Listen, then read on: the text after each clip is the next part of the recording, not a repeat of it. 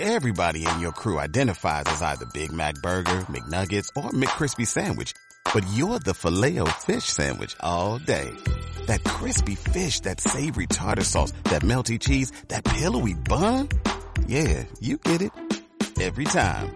And if you love the filet of fish, right now you can catch two of the classics you love for just $6. Limited time only. Price and participation may vary. Cannot be combined with any other offer. Single item at regular price. Ba da ba ba ba. Redcast, los mejores podcasts del mundo digital. Desde hace un tiempo, cada vez que charlo con alguna persona con hijos o hijas en edades de pre, post o en plena adolescencia, les recomiendo encarecidamente que se sienten con ellos y ellas a ver The Social Dilemma, el famoso documental de Netflix que creo que en español lo han traducido como El dilema de las redes sociales. No sin cierto pudor, porque soy bastante consciente del tono, mm, ¿cómo lo diría?, digamos, dramatizado de la película y de que probablemente falten voces de discordancia que aporten algo de amplitud de visión, ¿no? Pero, pero sí creo que en este documental se explican bastante bien algunas cosas que la mayoría de los que estamos en el sector digital hace, hace años somos absolutamente conscientes de ellas, pero que en mi opinión, por lo que veo en mi entorno, en el entorno escolar, familiar, etcétera, parece que no está tan claro. Desde la toma de conciencia de cómo son estos modelos de negocio y su impacto en nuestra privacidad, a la altísima adicción a la que estamos sometidos, la inmensa mayoría, desde luego yo me incluyo, pasando por cómo han facilitado la proliferación de fake news y, por tanto, cómo han posibilitado la manipulación masiva de la opinión pública a favor de intereses eh, estratégicos, eh, geopolíticos, electorales, etcétera, ¿no? Comprometiendo, comprometiendo en cierto modo la calidad del debate público y, en definitiva, pues de nuestras democracias, ¿verdad? Por no hablar del aumento de trastornos de ansiedad y depresión, especialmente en esas edades de, de más vulnerabilidad, que son las que bordean la adolescencia, donde las inseguridades sometidas a un constante escrutinio y exposición, pues cobran una importancia brutal. No sé vosotras y vosotros, oyentes, pero yo me he sentido muy afortunado por no haber tenido redes sociales en mi adolescencia. Y creo que, que en todo esto los padres y madres tenemos una enorme responsabilidad, la ciudadanía en general tiene una enorme responsabilidad, y especialmente, especialmente quienes formamos parte de, esta comunidad de, de, tecnólogos, de diseñadores, marketers, emprendedores, desde luego tenemos más responsabilidad que nadie.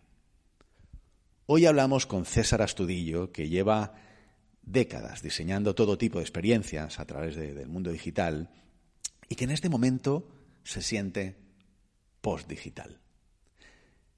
Espero que disfrutéis con su mirada crítica, valiente, lúcida y abierta como pocas. Soy Carlos Iglesias, CEO en Runroom, la consultora tecnológica y creativa con foco en experiencia de cliente. También soy codirector del InDigital y director del Business Agility, ambos programas de Executive Education en ESADE. Os doy la bienvenida a un nuevo episodio de Real World, el podcast sobre Customer Experience y negocio digital.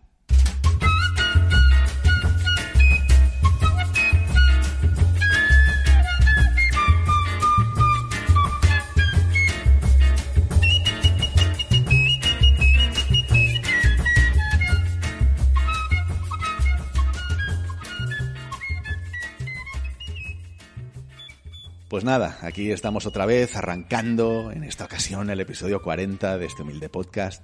Soy consciente de que os había dejado un par de meses a palo seco. Varias personas me estabais apretando para que volviese a, publicar. Así que nada, sirva este nuevo programa como, como arranque de la nueva temporada donde ya tengo tres o cuatro más en cola que estoy seguro de que van a ser muy interesantes también. Quiero explicaros que, el miércoles 25 de noviembre de 2020, eh, desde, desde Redcast, esta tribu, este, esta red de, de, podcast de marketing y negocios digitales de la cual soy miembro, organizamos la primera edición del Día del Podcast. 25 de noviembre de 2020, Día del Podcast. Son 24 horas seguidas centradas en el mundo del podcasting y más concretamente en el negocio alrededor del podcasting. Súper interesante. Por supuesto, será abierto a cualquier país de, habla hispana y de hecho tendremos podcasters y representantes de España y toda Hispanoamérica. No os lo perdáis, podéis registraros en diadelpodcast.es, diadelpodcast.es, para seguir el streaming. Registro gratuito. Sin más, os dejo con César Astudillo y la responsabilidad que tenemos los diseñadores de experiencias. Estoy seguro de que va a lanzar un par de retos contra algunas de vuestras creencias. Bueno, pues aquí estamos con, César Astudillo. Para mí, se lo comentaba ahora fuera de micro, para mí de verdad que es un honor y, me hace muchísima ilusión porque le sigo de hace un montón de, tiempo. César, muy bienvenido a este humilde podcast. Muchas gracias, Carlos. Muy contento de estar aquí. Te presento así yo brevemente, someramente, porque bueno, yo he estado, ya, te conocía, pero he estado rascando un poquito, un poquito, porque me gusta, a mí me gusta que se presenten los, los invitados, pero bueno, me parece también eh, cortés hacerlo yo de entrada. César es asesor independiente de innovación y, diseño estratégico. Yo te conozco, la verdad, sobre todo de tu paso por Designit. Estuviste allí un montón de tiempo, 18 años, si no me equivoco. También compartimos esa, doble vida que para, que para algunos significa la docencia. Tú has dado clases en IE, la Escuela de Negocio, ahora estás también en, en IED, el Instituto Europeo de Design. Pero fíjate que rascando, lo que más me ha llamado la atención ha sido que esto no lo sabía, tus cuatro años en Piro Studios del 96 al 2000, porque tú sabes que yo en, aquella época era programador de videojuegos. Claro, para mí el, Comandos era el, juego de referencia, ya no solo en España, sino, sino a nivel mundial, ¿no? Nos pusisteis en el mapa, o sea, aquello fue la hostia, aquello fue un hito... ¿Dónde, dónde estabas? Yo estaba en Gaelco, era un estudio pequeñito, que lo que nosotros hacíamos, no, no, no, hacíamos videojuegos comerciales de, consola, exacto, hacíamos recreativas, el famoso Carlos Sainz, bueno, un montón de juegos. Yo entré con un juego que se llamaba ATV Track, que te subías en un quad y, el quad se movía. Aquello era la leche, ¿no? Porque eh, realmente estabas trabajando con los ingenieros mecánicos, ingenieros electrónicos, programábamos sobre hardware propio. Era guapísimo, me lo pasé muy bien. Qué pasado. Sí, muy chulo, muy chulo. Así que cuando he visto que tú formaste parte de alguna manera, pusiste tu granito de arena en el comandos, entonces yo, ah, vale, ahora lo entiendo todo. César, ¿quién eres? Pues eso lleva toda una vida averiguarlo, ¿no? Yo solo tengo 52 años, así que es un poquito pronto para darte una respuesta definitiva. Eh, tú lo has dicho antes, o sea, ahora eh, soy un consultor indie de diseño estratégico e innovación y mi misión es ayudar a los líderes a tener éxito de manera responsable. ¿Por qué, por qué decidiste ser diseñador? Pues mira, yo siempre he querido hacer cosas que mucha gente pudiera disfrutar.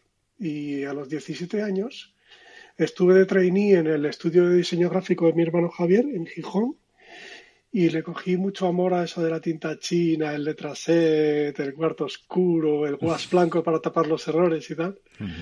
Y bueno, todo eso por supuesto quedó atrás, pero también le cogí gusto a eso de, de que tienes una idea y la compleja y la pules hasta que has conseguido reducirla a algo lo más sencillo, lo más efectivo, lo más bello posible. Y eso es lo que no cambia, ¿no? Por mucho tiempo que pase y practiques la disciplina de diseño que practiques. Y, yo creo que, que eso es lo que hace que yo me considere, entre otras cosas, un diseñador.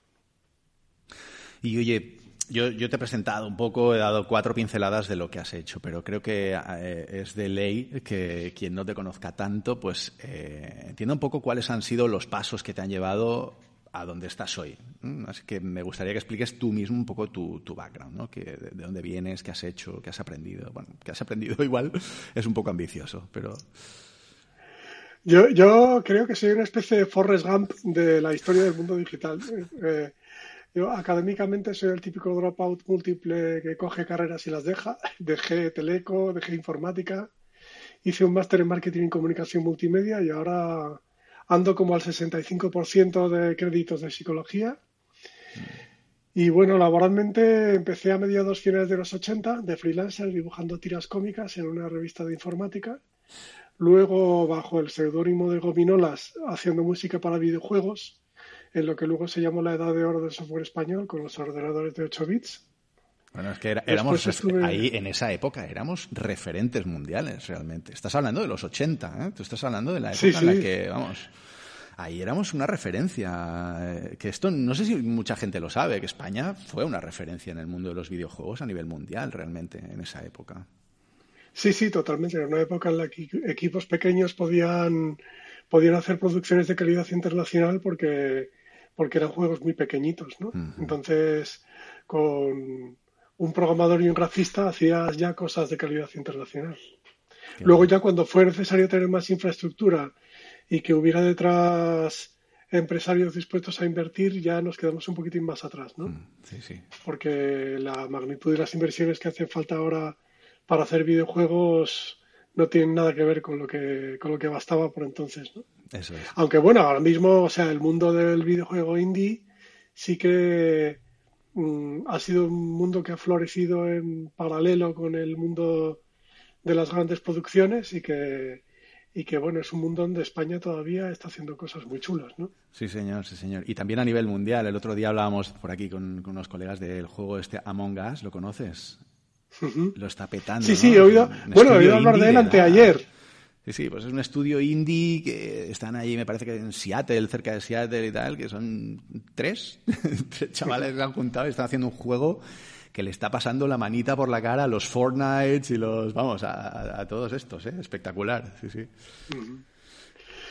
El caso es que, bueno, pues luego estuve, a partir del 88, estuve nueve años trabajando en una empresa de servicios informáticos, en lo que ahora se llama una cárnica, programando para entornos financieros. Durante ese tiempo viví la crisis del 92, bueno, la burbuja del 92 y la crisis del 93.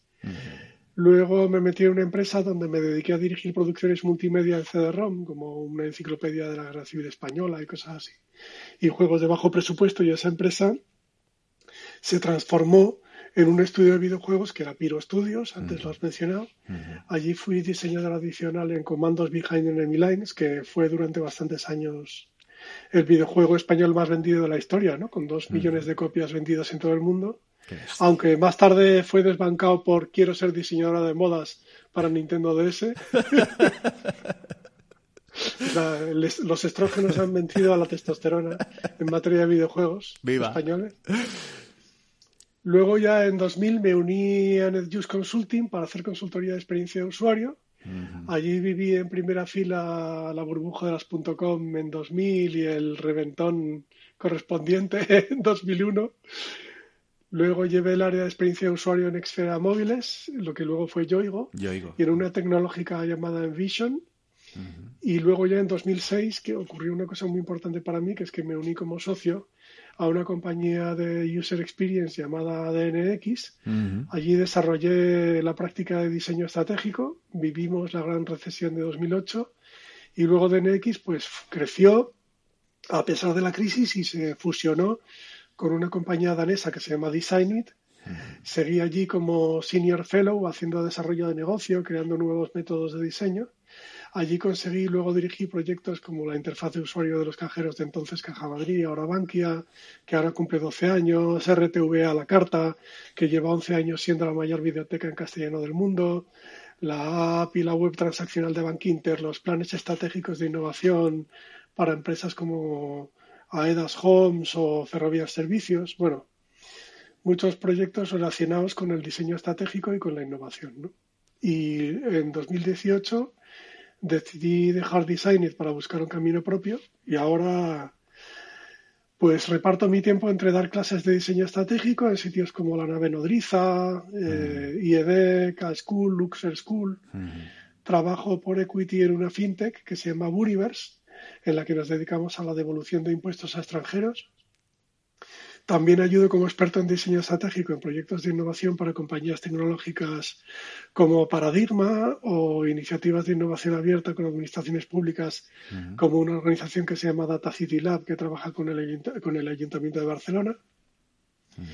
También soy miembro del grupo de trabajo de administraciones públicas y diseño del Ministerio de Ciencia e Innovación, que estamos ahí peleando e intentando contribuir a que se implante el diseño como palanca de innovación en las administraciones. Y por último, también ah, estoy trabajando como storyteller o especialista en narrativa en Fundación por Causa, que es un grupo de gente imprescindible que trabaja casi sin medios para lograr que las políticas migratorias en España y en Europa sean más sensatas y más humanas. Y es un poco, como ves, y nada más. ¿eh? ¿No, haces nada más? No, tío, nada más. Estoy parado. Aprovecho, aprovecho para mandar un saludo a mis amigos que me dicen que, que hago muchas cosas. ¿eh? Aquí os presento a César Astudillo.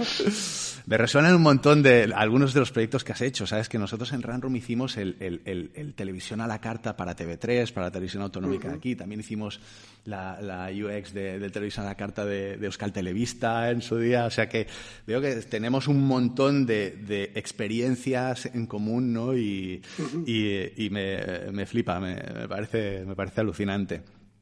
Em, ¿Qué significa ser diseñador para ti? Tendría que empezar por decir que mm, yo soy un poco un outsider en todas partes, ¿no? O sea que tengo un pie en ser diseñador y otro pie siempre en otro sitio, ¿no?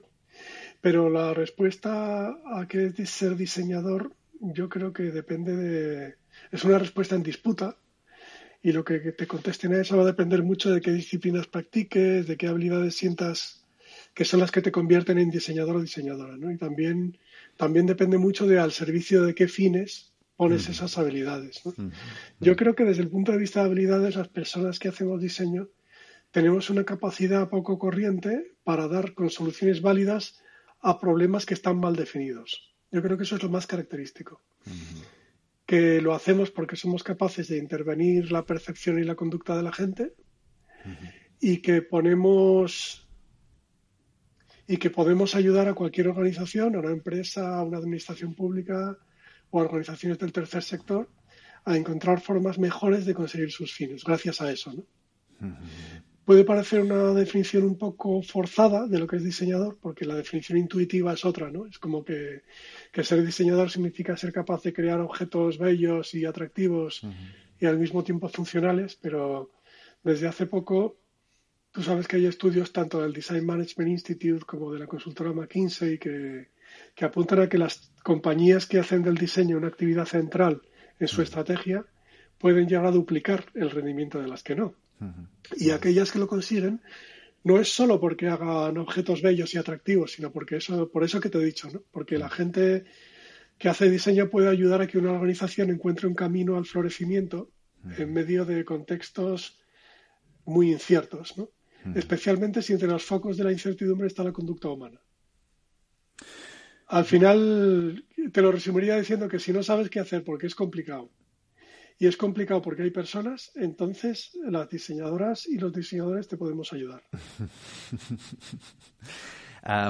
yo yo creo que además eh, te hacía esta pregunta porque para mí eh, no es casualidad que en tu claim, digamos, o lo que, como te has definido al principio, que lo he dejado pasar así como, pero digamos que has acabado con un adjetivo que igual ha pasado un poco desapercibido, que es responsable, ¿no? Y a mí me parece que, que eso lo, tiene, lo tiñe todo con una pátina muy, muy concreta en tu caso. O sea, que tú, eh, yo te veo como un pasito más allá, ¿no? Un pasito más allá de de, en el diseño y me gustará profundizar en esto a lo largo de la conversación. Sí que quería, porque además, como tengo la ventaja de que te conozco un poco y, sé un poco mm, cómo piensas y, me gusta especialmente tu, tu mirada crítica, basada en tu propia experiencia y en a mí me gustaría que, ¿sabes? Este es un podcast donde hablamos muchas veces de, Customer Centricity, de, herramientas como el Customer Journey, de la importancia de, poner al, cliente en el centro, de diseñar experiencias con el cliente, las personas en el centro, patient experience, eh, todo este tipo de, conceptos. ¿Tú qué opinas del diseño human-centric? Mm, creo que somos prisioneros de... Somos gente a la que se nos ha mm, adoctrinado para que pongamos a las personas en el centro, pero desde dentro de una especie de jaula de oro, que es el, que, es el mundo de los negocios digitales, y desde, dentro de esa jaula de oro no podemos hacer gran cosa. Eh, yo pertenezco, bueno, y veo que tú también, a una generación de diseñadores que nos abrazamos con mucho entusiasmo al proyecto de digitalizar el mundo. ¿no? Yo me acuerdo a mediados finales de los 90 yo me compraba todos los números de la revista Wired, que la edición física era una maravilla. Era una época súper tecno-optimista, el Clutrain Manifesto, el, esto, la Declaración de Independencia del Ciberespacio, todo eso, ¿no? Súper emocionante, ¿no? Habíamos todos leído, leído Cyberpunk y estábamos como flipando, ¿no? Y estábamos convencidos de que íbamos a formar parte de una epopeya por la que una nueva hornada de empresas digitales iba a barrer al viejo poder económico, ¿no? Y que, y que aquello iba a ser algo que íbamos a poder contar con orgullo a nuestros nietos, ¿no? Y el diseño centrado en las personas era un poco, yo creo, la doctrina que se usaba para movilizar nuestras energías emocionales hacia todo aquello. ¿no? Un poco era el, el, diseño centrado en las personas es nuestro salario emocional, de alguna manera. Y, que, ostras, que estábamos en el proceso de hacer toda una nueva generación de productos y servicios concebidos, poniendo en el centro las necesidades, las expectativas, los sueños y las esperanzas de las personas. Muy bonito todo. Han pasado unos años, ya está, ese cambio de guardia al que contribuimos ya ha pasado. Y ahora miramos hacia lo lejos y vemos que el mundo que hemos ayudado a crear no es precisamente mucho mejor que el anterior. Yo creo que colectivamente hemos ayudado a levantar sistemas que sí, que ponen en el centro las necesidades de las personas, pero de forma no muy distinta a como Central Lechera Asturiana pone en el centro las necesidades de sus vacas. Eh, quiero decir, no nos damos cuenta, pero el diseño central de las personas, tal como lo hemos venido practicando, especialmente dentro de esa jaula de oro que es el mundo digital, ni ha liberado, ni ha empoderado, ni ha servido realmente a las personas, especialmente, ¿no? Más bien ha ayudado a buscar vulnerabilidades en las personas para encontrar maneras de, es como el fracking, ¿no? De hacer fracking en sus vidas. O sea, eh, nosotros metemos tecnología digital a presión en la vida de las personas, entonces conseguimos que sus hábitos y sus formas de vida rompan por algún sitio y por las grietas meter nuevos productos y servicios. Ese es el gran proyecto eh, para el que hemos estado utilizando el diseño central de las personas. Y yo creo que si queremos que el diseño sea una herramienta que ayude a armar un futuro más sostenible y más incluyente, eh, vamos a tener que hacer cambios muy profundos en el ideario y en la caja de herramientas del diseño central de las personas. ¿no? Tenemos que usar métodos distintos y además tenemos que ser mucho, muchísimo más espabilados y menos ingenuos que, hasta ahora. Porque hay disciplinas emergentes como el diseño de transiciones que creo que apuntan en una dirección que a mí por lo menos me hace recuperar la ilusión en cierto modo. Ya veremos por cuarto tiempo, porque si he aprendido algo en estos años es que para no morirse te tienes que, saber reilusionar todo el rato, pero siempre reilusionarte de forma crítica y de forma vigilante, ¿no? Porque, porque si eres diseñadora o diseñador es prácticamente seguro que, que estás siendo el tonto útil de alguien. O, si te, o si te parece o si te parece un poco ofensivo decir que eres el tonto útil de alguien, pues el listo útil de alguien. Pero, lo que importa es que tenemos que estar siempre preguntándonos de quién, ¿no? Qué bueno, qué bueno, tío. Eh, me parece muy, muy profundo y con muchos niveles de análisis de los cuales podíamos tirar. me resuena mucho todo esto a, a un tema que, que, hemos comentado alguna vez en este podcast, ¿no? hablando del, solucionismo tecnológico de, de Evgeny Morozov. Y, precisamente tú hablabas ¿no? de los tecnooptimistas, ¿verdad? Y cómo, cómo esa falta de análisis elemental de la situación que al final que es una situación mm, mucho más compleja de lo que pueda parecer simplificando en exceso de la sociedad, al final tiene unas consecuencias que, realmente no somos capaces de, no hemos sido capaces de predecir. Y creo que, bueno, no sé si yo, también muchas veces lo he pensado, ¿no? Realmente si esto es esto de human centricity es cierto, al final estamos hablando de money centricity, ¿no? el capitalismo más más feroz. Para mí eso es... Igual esto nos, está quedando un poco así como inclinado para un lado, pero ah, para mí, yo, yo, miro Facebook, ¿no? Realmente, y para mí Facebook es la representación del, del capitalismo más avanzado, ¿no?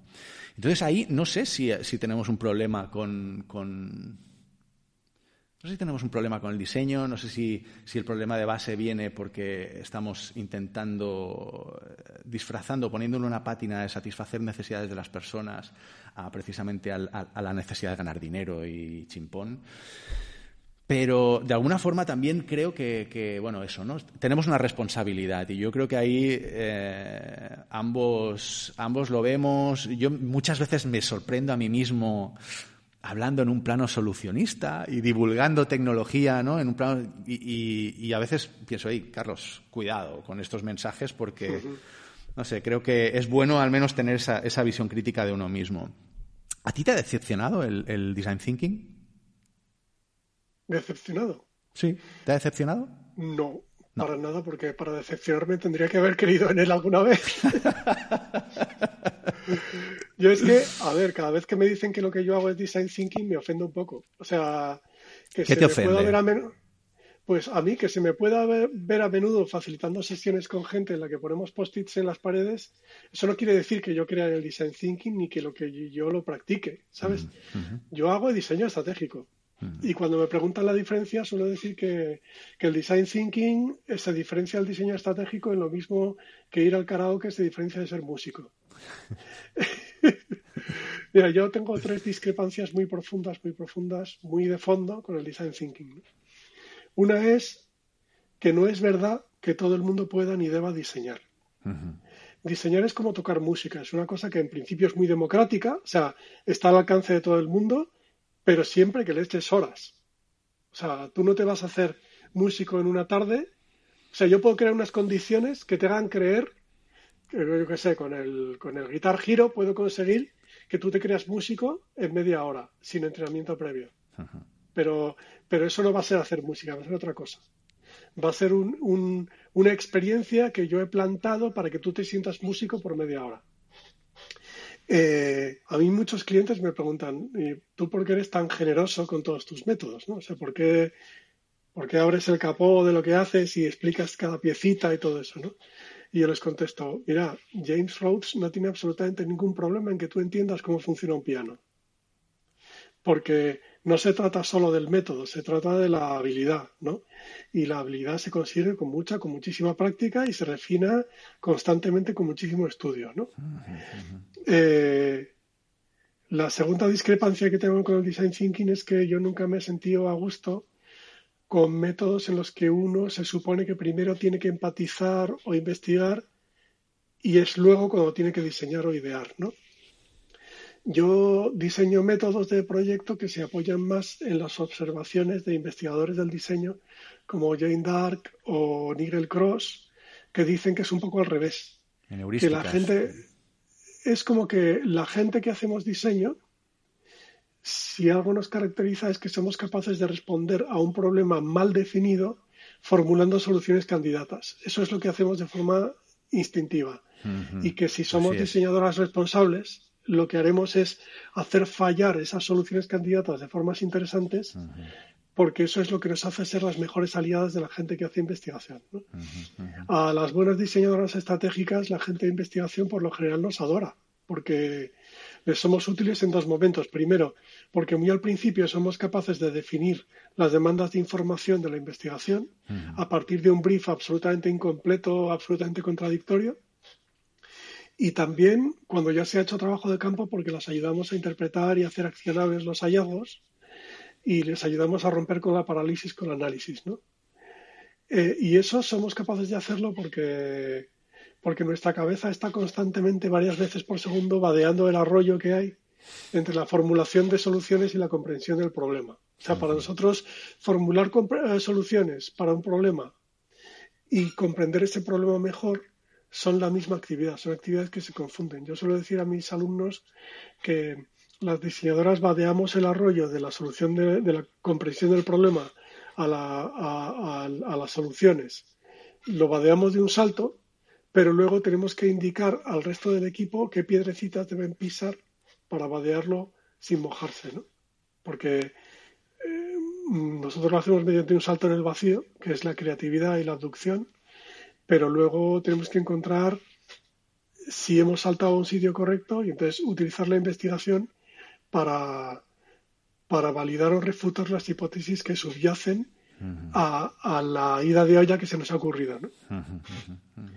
Y este método inverso, eh, por así decirlo, lo de ir de la solución candidata a la comprensión del problema y no al revés, pues así es como hemos logrado hacer cosas como la web de tu seguridad social, por ejemplo, que te permite calcular fácilmente tu jubilación o sacar un permiso de paternidad y que tuvo tanto éxito en su puesta en marcha que la gente tumbó los servidores del Instituto Nacional de la Seguridad Social. Y nosotros lo primero que hicimos en el proyecto fue pensar en una solución basada en nuestra experiencia, la prototipamos en papel, la testamos con usuarios y entonces es cuando usamos lo que le pasaba a nuestro prototipo, lo que funcionaba y lo que no, para validar o falsar las muchas hipótesis que estaban implícitas detrás de ese primer prototipo.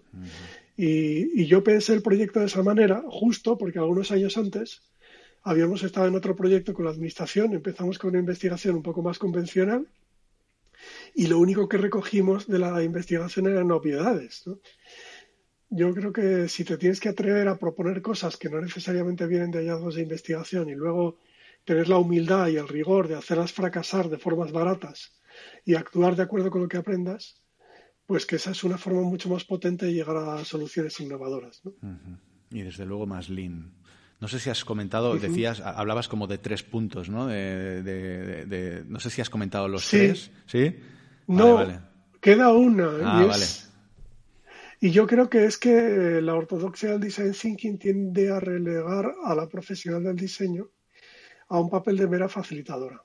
Y una diseñadora tiene que presentarse en los equipos multidisciplinares como una parte implicada más, o sea, como sus legítimos intereses propios, que si, si eres una diseñadora cabal van a ser los intereses legítimos de las personas que no están en la habitación. O sea, los clientes, los ciudadanos y, muchas veces la gente que trabaja en la organización. ¿no? Tienes que atreverte a ejercer un liderazgo creativo y que sea un liderazgo que al mismo tiempo sea un liderazgo que rinda su misión a, la realidad exterior, a la de los clientes para los que trabajas. Y, para eso no puedes quedarte como una mosca en la pared, nada más eh, haciendo de facilitador de una discusión ajena. O sea, tienes que pastorear la, discusión y entrar en un diálogo con, con los equipos multidisciplinares en el que tú tienes unos intereses que defender también.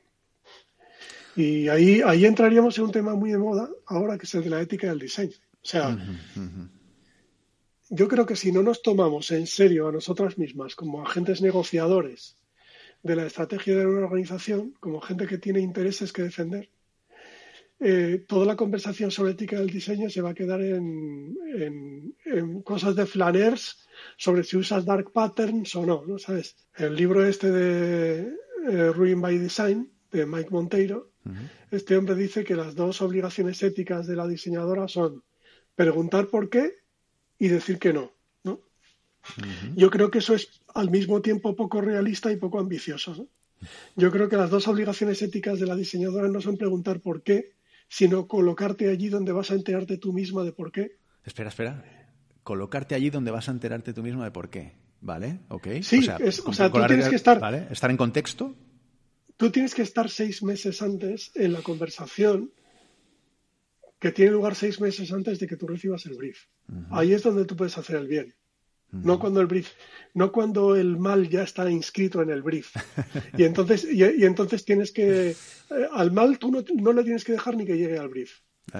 Romper, el, brief antes de que exista, ¿no? Exacto, por eso eh, es un, un trabajo un poco de nadar corriente arriba como los salmones y de ganarte lo que yo llamo sentarte en la mesa de los mayores, ¿no? que lo haces con un trabajo paciente que primero lo haces con un buen contrabrief, o sea, cuando todavía no, no tienes legitimado un puesto en la mesa de los mayores, lo que haces es hacer buenos contrabriefs, eh, pero luego sobre todo decir, hombre, si si, si, si me hubieras si yo, si me hubieras dejado estar en la discusión hace seis meses, ahora mismo no estaríamos llorando, ¿no? Y entonces por eso digo que, que no tienes que preguntar por qué, tienes que escalar hasta el punto donde te enteras tú solita de por qué. Y luego no tienes que decir que no, que es una cosa que es muy heroica, ¿no? Porque muy heroica y al mismo tiempo muy autodestructiva, ¿no? Porque Mike, Mike Monteiro lo que está diciendo es que que te encadenes al árbol para que no lo talen, ¿sabes? Y que digas, esto no lo voy a hacer porque está muy mal y me podéis despedir si queréis, ¿sabes? Y, y eso, y la gente tiene que vivir, ¿no? Lo que tienes que hacer es estar en el momento, luchar por estar en el momento donde en lugar de decir que no, puedes decir mucho mejor esto otro, hmm. en el que puedes eh, plantear alternativas constructivas, ¿no? Y, y, no decir eh, me niego a ser cómplice de esto, echadme si queréis, sino decir esto no porque va a dañar el revenue o el valor de la compañía por esto y por esto, y existe esta alternativa que es muchísimo mejor y si nos dejáis la pilotamos a ver qué tal va. Me encanta lo que dices, tío. Yo llevo años también eh, diciéndolo esto, eh, esta segunda parte especialmente, ¿no? Yo este, el rollo este de que ser senior también significa aprender a decir que no, para mí es, es, un mensaje totalmente equivocado en ese sentido. ¿no? no creo que se trate de aprender a decir que no, porque es que al final nos enfocamos más en el no y en tener la razón del no que no en, precisamente en soluciones alternativas o, ¿no? o, en exponer, eh, pues, pues bueno con qué parámetros podemos decidir mejores opciones, ¿no? O sea, que estoy totalmente alineado con lo que, con lo que explicas. Es que el papel, o sea, cuando tú estás en los foros de estrategia, ser el pepito grillo, el enanito gruñón que habla de ética, es un, eh, es un papel muy desagradecido y en el que no vas a tener verdadera influencia, ¿no? Porque la gente va a decir, a ver, esto no es personal, son negocios, tenemos un deber para con nuestros accionistas, y ya lo sé, pero mm, son lentejas, ¿vale? Entonces nosotros tenemos que aprender a camuflar la ética de estrategia. O sea, ética y estrategia tienen que ser lo mismo. Eh, eh, tenemos que atrevernos a tener un papel en la conversación estratégica que sea de liderazgo o por lo menos de coliderazgo, ¿no? No ser los pepito grillo que digan esto está mal, eh, esto está mal porque está... es que además es algo terrible, porque si te, porque si te pones en la, en la, en la postura de defensor de la ética, se va a producir una dinámica muy perversa, que es que cuando tú digas esto está éticamente mal, casi casi estás diciendo que eso es efectivo. porque, porque nuestra mente piensa así, ¿sabes? Pensamos una especie de falsa dicotomía entre las cosas éticas y las cosas que son negocio. O sea, si es moralmente malo, seguro que es buen negocio. Total, total. Entonces, basta con que digas, no, esto no, porque esto está muy mal moralmente. La gente se frota las manos y dice, hostia, nos vamos a hacer ricos, ¿sabes? Eh, es mucho mejor que utilices el lenguaje del negocio para decir, no, no, esto desde el punto de vista de negocio es una mala idea es una mala idea porque te debilita el revenue a medio plazo, porque invéntate la manera en términos de negocio de decir porque eso es una mala idea, ¿sabes? Utiliza el lenguaje de la estrategia, utiliza el lenguaje de la, de la ambición, el lenguaje de la codicia, ¿sabes? Para defender tus opciones éticas. ¿Te consideras un activista, César? No. A ver, no, en el sentido estricto no, pero ya sé, yo, ya sé por qué lo preguntas, o sea, pero la libertad que tengo desde que dejé la gran consultoría eh, me ha permitido pasar de estar pasivamente preocupado a estar activamente preocupado por el futuro del mundo, ¿no? O sea, es como que cuando estás encerrado en determinados ámbitos de diseño, parece que te preocupas por el futuro del mundo pues como un ciudadano más, desde una posición de pasividad o desde una posición de impotencia. Y entonces es un poco lo que decía antes, que tú tienes que escalar a posiciones de liderazgo en las compañías para que se tomen mejores decisiones, ¿no? Pues en el mundo lo mismo, o sea, tú tienes que colocarte en, en aquellos sitios donde por poco que sea puedes hacer algo. No te limites un poco a criticar la situación, ¿no? Y por eso yo dedico bastante parte de mi tiempo a trabajar, o sea, no soy activista, pero sí que trabajo con activistas y les ayudo eh, a que su trabajo sea más efectivo, o eso creo, ¿no? Y de vez en cuando incluso lío a gente de la profesión para que ayuden. Es, es una actividad que es emocionalmente agotadora porque los problemas del mundo son muchos, eh, los recursos son poquísimos, pero oye, si, si, los irresponsables están incendiando el mundo, pues que el fuego te pille con un cubo de agua en la mano, ¿no? Eh, yo, o sea, os invito a que entréis en porcausa.org por causa.org, que veáis las maravillas que hace esta gente con cuatro perras, porque la mayoría están trabajando eh, totalmente gratis. y que os unáis aportando lo que podáis en dinero o en tiempo, porque, porque las políticas migratorias actuales son totalmente contrarias a la razón, provocan muchísimo sufrimiento inútil y hablar con realismo y con sensatez de movimientos migratorios y de cómo gobernarlos mejor y para beneficio de todos es un tema que es terriblemente huérfano, es terriblemente radiactivo, es un tema en el que todo el mundo a izquierda y derecha se pone de perfil y toda la ayuda que podemos conseguir es poca. ¿no? Ahora, mismo, ahora mismo tenemos una campaña en goteo.org para conseguir fondos para continuar una investigación importantísima sobre la industria del control migratorio, que es el conglomerado de empresas que se lucran con la situación actual, con sus puertas giratorias, con sus lobbies, es bastante escandaloso. Es un trabajo importantísimo que nos muestra que el miedo y el odio a los migrantes no solo es algo provocado y construido por razones políticas, sino también por intereses de un entramado empresarial que saca beneficio económico de montar una guerra contra los inmigrantes que es tan inhumana como inefectiva, que no mejora nuestra seguridad y hacerlo además a costa del dinero de todos. O sea, mira, ¿tú sabes por dónde han entrado en España el 73% de los extranjeros que están sin papeles ahora mismo aquí? Bueno, yo sí que lo sé porque estuve presente en esa acción de por causa a, principios, de verano, entonces me enteré, pero sí, es sorprendente, ¿no? Pero o sea, el 73% de las personas que están en situación irregular en España han entrado por barajas eh, con visado de turista, vienen de, países de Latinoamérica. ¿Tú sabes qué proporción de las personas que están residiendo en España de forma irregular han venido de África en patera o saltando la valla? El 5%. Sí, sí el 5% de las personas que están en situación irregular han venido por esas vías, ¿no? ¿Y por qué crees tú que el tratamiento mediático de la inmigración irregular es así de desproporcionado, ¿no? Pues porque hay que ensañarse con una población, una proporción tan pequeña de la gente que entra en España sin permiso, ¿no? Es un tema tremendo. Yo os invito a que visitéis la web de Por Causa, porcausa.org y que flipéis.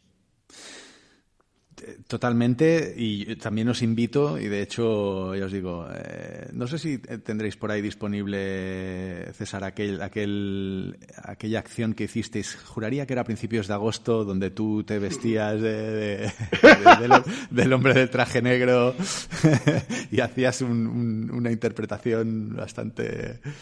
¿Esto está grabado? ¿Está disponible por ahí? Sí, pero por alguna razón no se ha publicado todavía. Quizás lo publiquemos. Esto, Lo que sí que hay es una web que, que, hicimos con la colaboración de gente de, un poco del mundillo del diseño digital, totalmente desinteresado. Se llama porcausa.org barra Spectrum. Eh, Spectrum es una organización ficticia que hemos inventado que se llama Spectrum porque son las siglas de securitización, privatización, externalización, criminalización y tráfico de migrantes y que un poco personaliza en forma de una, de una sola organización, de una especie de teoría de la conspiración, todo esto que estamos averiguando sobre la industria del control migratorio. Y una de las formas en las que hemos ayudado a un grupo de diseñadoras y diseñadores a por causa es que hemos creado el manual de, el manual de nuevos directivos de esta organización. Está colgado ahí en porcausa.org barra Spectrum y está en inglés y en español. Y, leyendo ese manual, pues tienes una forma divertida y bastante satírica de entender cómo funciona todo este entramado. ¿no? No, no, no eres activista, vale, vale, me queda claro. Eh, em, una cosa, César, ¿Qué, es? Hemos hablado, antes has nombrado ¿no? el, diseño de la transición, Transition Design. ¿Qué es Transition Design y por qué es importante? Bueno, es, es una especie de marco para entender en qué podemos ayudar a la gente de diseño ahora. Eh, es un marco que se ha concebido en la Universidad de Carnegie Mellon y que hay unas cuantas diseñadoras y diseñadores que están usándolo para intentar provocar cambios positivos en, ámbitos que combinan empresas, administraciones y otras organizaciones. Yo oí hablar de esta disciplina por primera vez a una compañera brillante de design que se llama Ana Palacios. Esta mujer en Colombia cooperó con el Ayuntamiento de Medellín y ahora trabaja en Estados Unidos. Y aquí en España hay un colectivo de diseño en Barcelona que se llama Holon, con H, con gente como Markel Cormenzana o Marcel Rúa, que están haciendo cosas maravillosas desde ese desde ese marco de entender el diseño. Yo mismo también estoy aplicándolo tanto en mis clases como en mi trabajo de consultoría para empresas, administraciones y tercer sector. Y es, es muy importante por cuatro aportes clave que hace. En primer lugar, porque nos dice que la gente que hacemos diseño podemos contribuir a un mundo mejor de formas mucho más amplias que simplemente haciendo mejores productos y servicios. O sea, porque mm, saliéndonos de esa jaulita de oro, ¿no? de que la forma que tenemos de intervenir en el mundo es ayudando a crear productos y servicios, que es una forma si te distancias de ella, totalmente neoliberal de, pensar en cómo puedes contribuir a un mundo mejor. Hay muchas más maneras. En segundo lugar, porque nos ayuda a concebir futuros deseables y verosímiles y encontrar caminos posibles hacia ellos, ¿no? a, ayudar a concebir visiones, de ayudar a un poco a aumentar y a mejorar la imaginación colectiva, que, que, es una cosa que ahora mismo está muy empobrecida y que está, estamos muy atenazados colectivamente por el miedo y que cuando pensamos en, futuros posibles no nos sale más que o tecnoutopías que parecen sacadas de un vídeo promocional de la ciudad de Dubái con robots y drones por todas partes o distopías terroríficas, ¿no? Black Mirror. Eh, y claro, claro, muy en plan Black Mirror. Eh, en tercer lugar, porque nos da herramientas para intentar comprender sistemas complejos y qué es lo que les hace cambiar. O sea, lo llaman el pensamiento de sistemas y las teorías del cambio, ¿no? O sea, intentar entender mejor lo complejo e intentar entender mejor cómo lo complejo que parece imposible de cambiar no solo es posible cambiarlo, sino que de hecho la historia te enseña que una y otra vez cambia, ¿no? Que experimenta metamorfosis y que por lo tanto, cómo puedes llegar a perturbar los sistemas de forma que puedas provocar un cambio positivo en ellos. Y luego, en cuarto lugar, porque nos ayuda a tener eh, la postura y la mentalidad que necesitas para poder mejorar las cosas, ¿no? Que, que ser abierto, ser colaborativo y luego la actitud que tienes que tener que la llaman de... Yo lo traduzco al castellano como una actitud de optimista cascarrabias. es, es un marco de entendimiento que nos invita a la gente de diseño a ser mucho más cautos y mucho más responsables con lo que hacemos, pero al mismo tiempo muchísimo más ambiciosos. Mira, nos estamos quedando sin tiempo, César. Me gustaría hacerte un par de preguntas como de cierre, pero todo esto me lleva, claro, de nuevo, este es un podcast donde hablamos de experiencia de cliente, de cómo podemos ayudar a las organizaciones a enfocarse, ¿no? a ser más, a poner al cliente en el centro, la toma de decisiones. Y aquí estamos dando una serie de mensajes que me parecen eh, fascinantes, food for thought, absolutamente, y, que me llevo muchas reflexiones a incorporar en mi vida. Gracias por ello, te lo agradezco de verdad. Eh, pero de alguna forma me, queda un poco la idea, ¿no? ¿Debemos ayudar a las corporaciones a mejorar la experiencia de sus clientes o no? ¿Por qué no? O sea que es que es una pregunta con trampa, ¿no? Es como si me preguntas si debemos jugar a videojuegos, ¿no? Decirte que no sonaría muy reaccionario, O sea, todos tenemos que llenar la nevera y si eso es lo que nos llena la nevera, pues nada que objetar, ¿no? No, no me voy a poner aquí estupendo y a poner aquí snob ¿no? Pero no es que jugar a videojuegos o mejorar la experiencia de cliente de las corporaciones sea un problema. El problema es el coste de oportunidad que eso supone. O sea, dicho de otra manera, las cosas más chulas y más responsables y con más consecuencias a largo plazo, deseablemente benignas, que podríamos estar haciendo en lugar de eso, ¿no? Porque diseñar experiencias está muy bien, pero es un trabajo muy efímero, no es como una arquitecta que va a pasear con sus nietos y dice, mira, esta experiencia la hice yo hace 40 años, ¿no? Eh, hay cosas que son mucho más gratificantes, más importantes, que devanarnos los sesos para inventar maneras de que mientras otros quitan FTS de servicio al cliente, aún así conseguir que no bajen NPS, ¿no?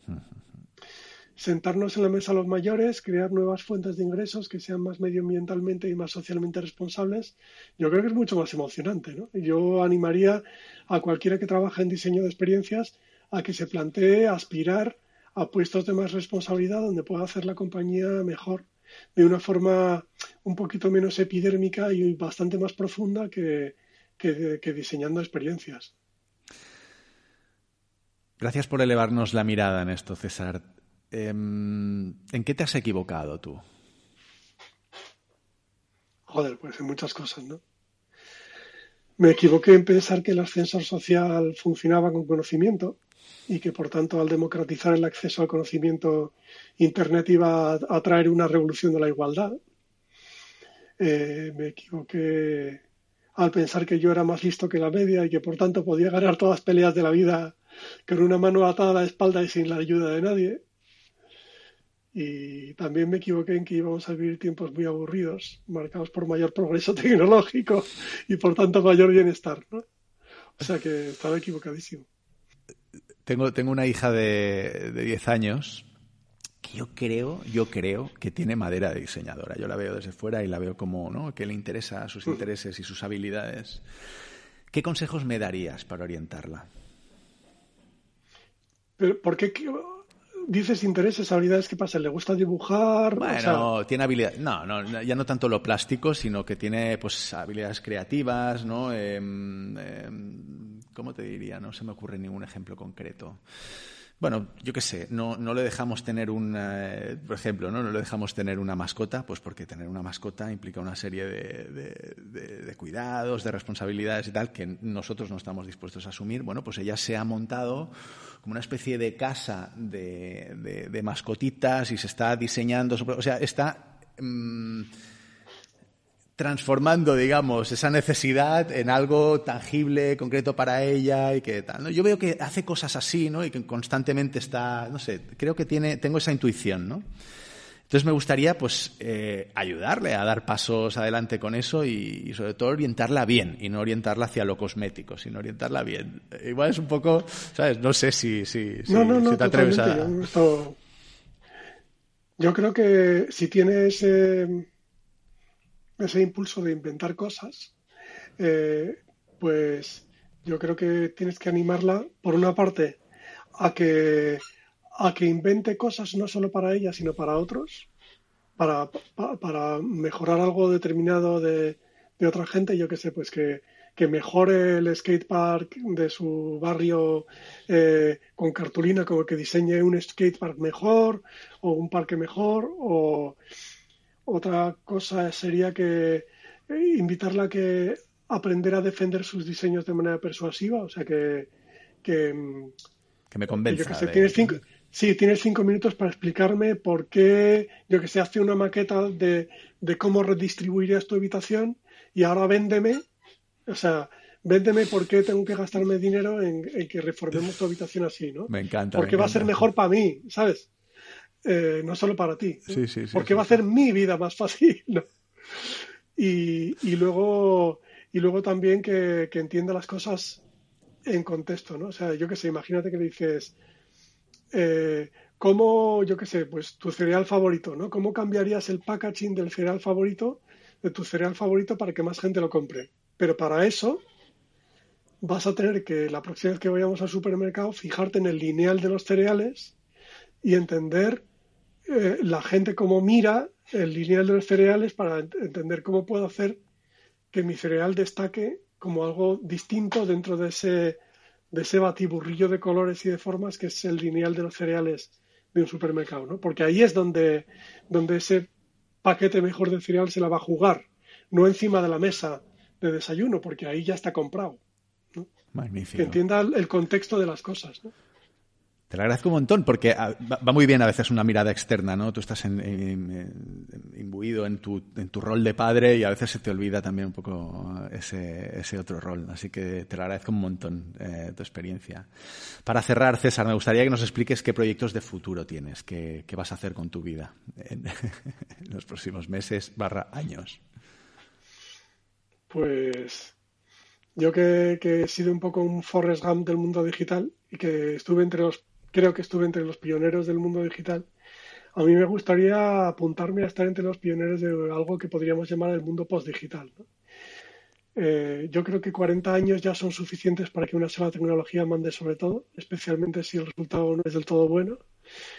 Y yo creo que empieza una nueva era que podríamos llamar eso, postdigital, que me gustaría ayudar a traerla, que fuera una era en la que hubiera un mejor encaje entre los problemas de la gente y las soluciones que ofrece la iniciativa privada, las administraciones públicas, las organizaciones sin ánimo de lucro. Y yo presiento que en esa era que viene el mundo digital va a seguir estando presente, pero va a perder centralidad, ¿no? Un poco como ahora mismo la seguridad alimentaria, ¿no? O el mantenimiento de líneas eléctricas, que está ahí, es imprescindible, pero, pero no se habla tanto de ella, ¿no? No, no tiene tantísimo protagonismo. Y mm, estoy intentando pasar de simple colección de notas a libro. Escribí un libro sobre diseño estratégico, sobre todo esto. Y nada, me molaría unirme a gente que piense como yo en esto de traer el mundo post-digital, organizar algo más grande, porque yo solo pues llego a donde llego, ¿no? Y ahí, ahí fuera hay muchísima gente mejor que yo y eh, gente con conocimientos de transición ecológica, de inclusión, por supuesto de tecnología digital, pero que no manden, de desarrollo de negocio, inversores, yo qué sé.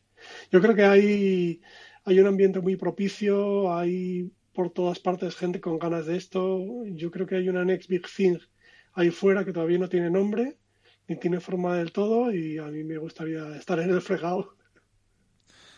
Pues a mí me gustaría también, y así que te seguiré. Em, muchísimas gracias, César. ánimo con ese libro, adelante ese libro, estaremos todos pendientes y ojalá este podcast sirva para también para dar voz a, esa búsqueda de, personas que puedan acompañarte en ese reto. A mí me gustaría vivirlo de cerca, así que espero que sigamos en contacto. Muchísimas gracias, de verdad. Muchas gracias, un placer estar aquí. Y hasta aquí, amigos y amigas, este episodio de Real World, el podcast sobre experiencia de cliente y negocio digital. Quiero aprovechar la ocasión para, explicaros que precisamente esta semana acaba el crowdfunding que la Fundación Por Causa está haciendo.